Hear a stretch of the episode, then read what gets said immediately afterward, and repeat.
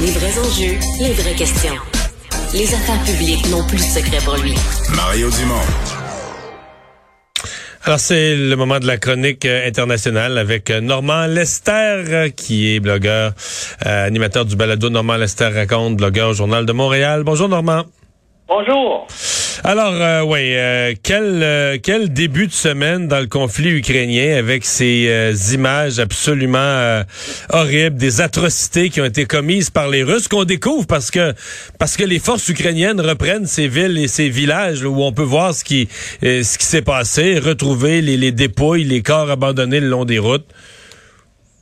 Non, c'est c'est absolument bouleversant. C'est c'est terrible, évidemment.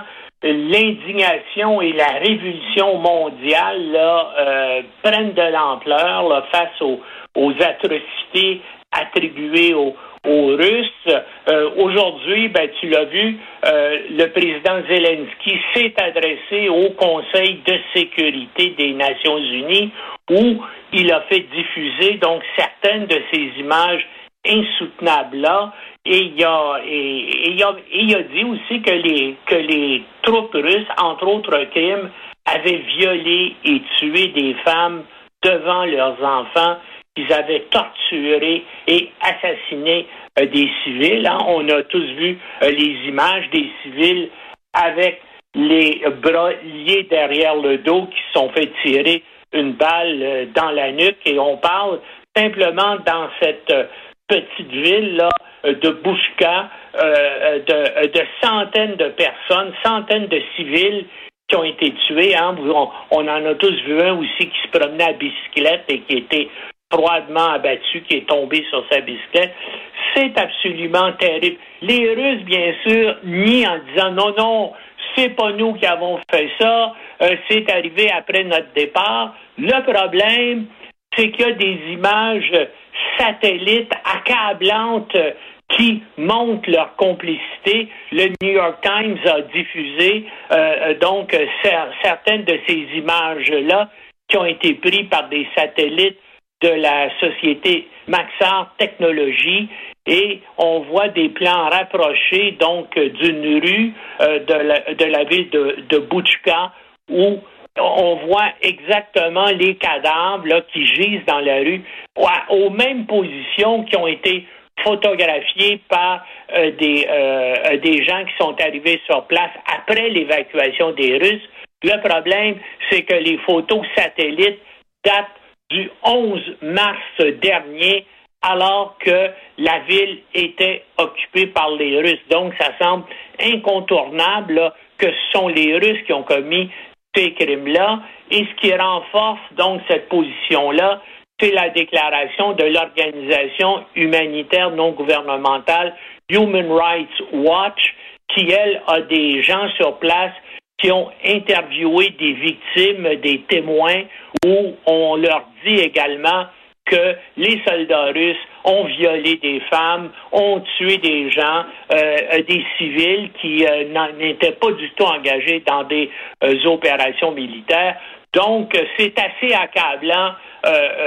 et bien sûr, les Russes vont, vont toujours nier. Maintenant, reste à voir qu'est-ce que la communauté internationale peut faire? c'est sûr que le Conseil de sécurité des Nations Unies ne fera rien puisque les Russes ont un droit de veto là. Bien, on peut penser peut-être que la Cour internationale de justice de la haie peut ouvrir une enquête, mais là, euh, souvent, ça prend 10, 15, 20 ans avant que des accusations soient portées. Ce qu'il faut, ce qui ce qui est important, je pense, ce qu'il faut faire, ce sont l'augmentation des sanctions contre la Russie, donc des sanctions vraiment draconiennes. Par exemple, une qui pourrait être assez rapidement adoptée, c'est que tous les civils et les militaires russes impliqués dans la chaîne de commandement de l'agression contre l'Ukraine, ben que tous ces gens-là soient interdits à vie de tout déplacement à l'extérieur de la Russie vers des pays occidentaux ou vers des pays où l'Occident a, euh, a des moyens de pression. Donc, euh, ça serait la première chose qui pourrait, puis pensez-y, là, ces gens-là seraient pris pour le reste de leur vie. Et, bien sûr, si tu es dans le haut commandement euh, militaire ou si, si, tu fais partie des élites dirigeantes, ben tu vas vouloir, comme les élites de tous les pays, voyager à l'étranger, faire des voyages. Ben là, tu ne pourras plus en faire pour le reste de ta vie et j'espère que ça, c'est une des mesures qui va être euh, adoptée. En tout cas, mais euh, ce, qui est, euh, ce qui est terrible, c'est que l'intensité la guerre, les moyens que la Russie va prendre, pas les moyens au sol parce que leurs troupes sont démoralisées, sont affaiblies, mais les missiles qu'ils ont, l'artillerie qu'ils ont à longue portée, je pense qu'ils vont continuer et ils vont pilonner de plus en plus durement l'Ukraine. Et puis disons-le, on voit, les images vidéo toujours. Le niveau de destruction physique des villes ukrainiennes, c'est quelque chose qui n'a pas été vu nulle part depuis la Deuxième Guerre mondiale. Ça n'a pas été vu au Moyen-Orient. L'État islamique n'avait pas d'aviation, n'avait pas d'artillerie. Ça n'a pas été vu, non, ça a été il y a eu des opérations semblables, par exemple, lors du démembrement de la euh, Yougoslavie dans les années 90, mais encore une fois, il n'y avait pas la puissance de feu que les Russes ont actuellement. Alors, bien sûr, là, il y a des pressions énormes qui s'exercent sur les pays occidentaux, sur l'OTAN, sur les États-Unis en disant il faut arrêter la destruction systématique de ce pays-là. Donc, il faut envoyer encore plus d'armes euh, aux Ukrainiens, puis il va falloir peut-être se résigner à vouloir déclarer l'espace aérien au-dessus de l'Ukraine, euh, un espace où, où on pourrait intervenir pour abattre des avions russes. Donc, on approche là de ce seuil-là, euh, et puis bien sûr avec toutes les implications d'escalade que ça peut avoir de part et d'autre. Normand, qu'est-ce que tu penses? Parce que c'est quand même assez inusité. Je veux dire, des gens s'expriment à la au lutrin de l'ONU ou là, dans ce cas-ci par, euh, par vidéoconférence, mais des gens s'expriment devant tous les tous les conseils de l'ONU depuis des décennies euh, avec des textes. Avec le fait d'amener des images, là, il l'a fait au Congrès américain, il l'a refait aujourd'hui devant le Conseil de sécurité de l'ONU. Euh, et là, plusieurs disent, ben justement, le président Zelensky, euh, il est plus jeune, il vient du monde de, de, la télé et du cinéma, il est de son temps. Et quand tu parles de quelque chose comme ça, ben si tu veux toucher les gens là, prends quatre minutes puis montre les images. Mais, mais c'est quand même inusité. On n'est vraiment pas habitué à ce, à ce procédé-là dans, dans un discours officiel, au moment où tu as un temps de parole, comme on dit, tu as le lutrin, tu as le crachoir, ben tu réserves une partie de ton temps à place de parler pour montrer des images. Est-ce qu'il y a raison de faire ça? Est-ce que c'est une façon de communiquer, à ton avis, qui est valable? Ben moi, je pense que ça va être extrêmement efficace. Écoute, on a simplement ça fait là quoi à peu près deux ou trois heures qu'il a fait ce, ce discours-là.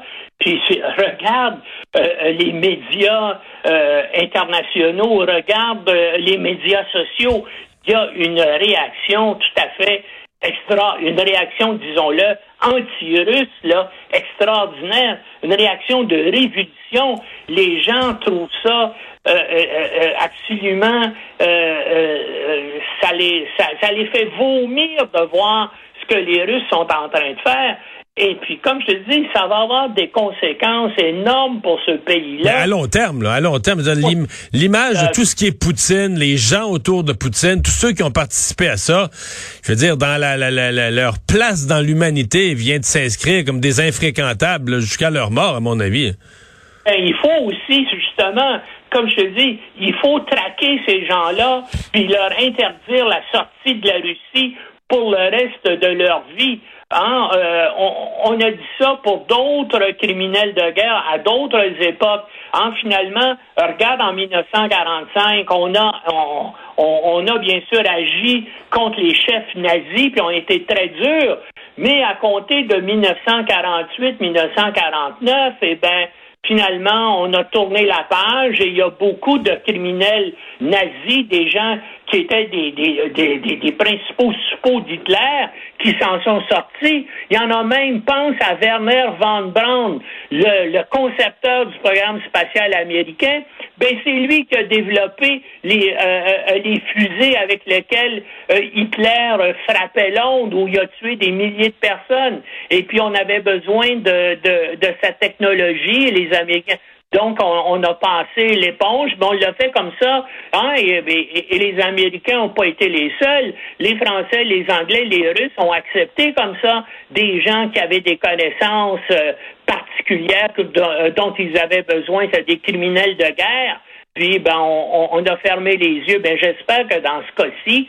Mais ce qui est différent, comme tu dis, c'est que là, on a les images immédiatement. En 1945, ça a pris un certain temps avant qu'on voit tout ce que Hitler et les nazis avaient fait durant la Deuxième Guerre mondiale, mais là, on l'a presque instantanément. Ben euh, oui, on l'a, Normand, mais prends un bout de ça, là. On l'avait pas euh, avant que... Tant que les Russes contrôlaient la ville, la, BBC, la CNN, les grands médias du monde ne pouvaient pas y aller avec leurs caméras on savait pas vraiment ce qui se passait. Euh, on va peut-être avoir des surprises là, dans l'est de l'Ukraine, euh, dans le Donbass ah ou à Mariupol. Euh... Oh non, ça va être terrible. À mesure que les Russes vont se retirer, ils vont, on, va en découvrir d'autres des choses comme ça. Puis écoute, j'aimerais te souligner que c'est pas la première fois que les Russes font ça. Hein. En 1943, lorsque les nazis ont envahi la Russie, ils ont découvert dans la forêt de Katyn des fosses communes où il y avait eu 5000 militaires et leaders intellectuels polonais qui avaient été froidement exécutés d'une balle dans la nuque. Les nazis avaient accusé, bien sûr, les soviétiques. Staline avait démenti en disant c'est pas vrai, ce sont les nazis qui ont fait ça.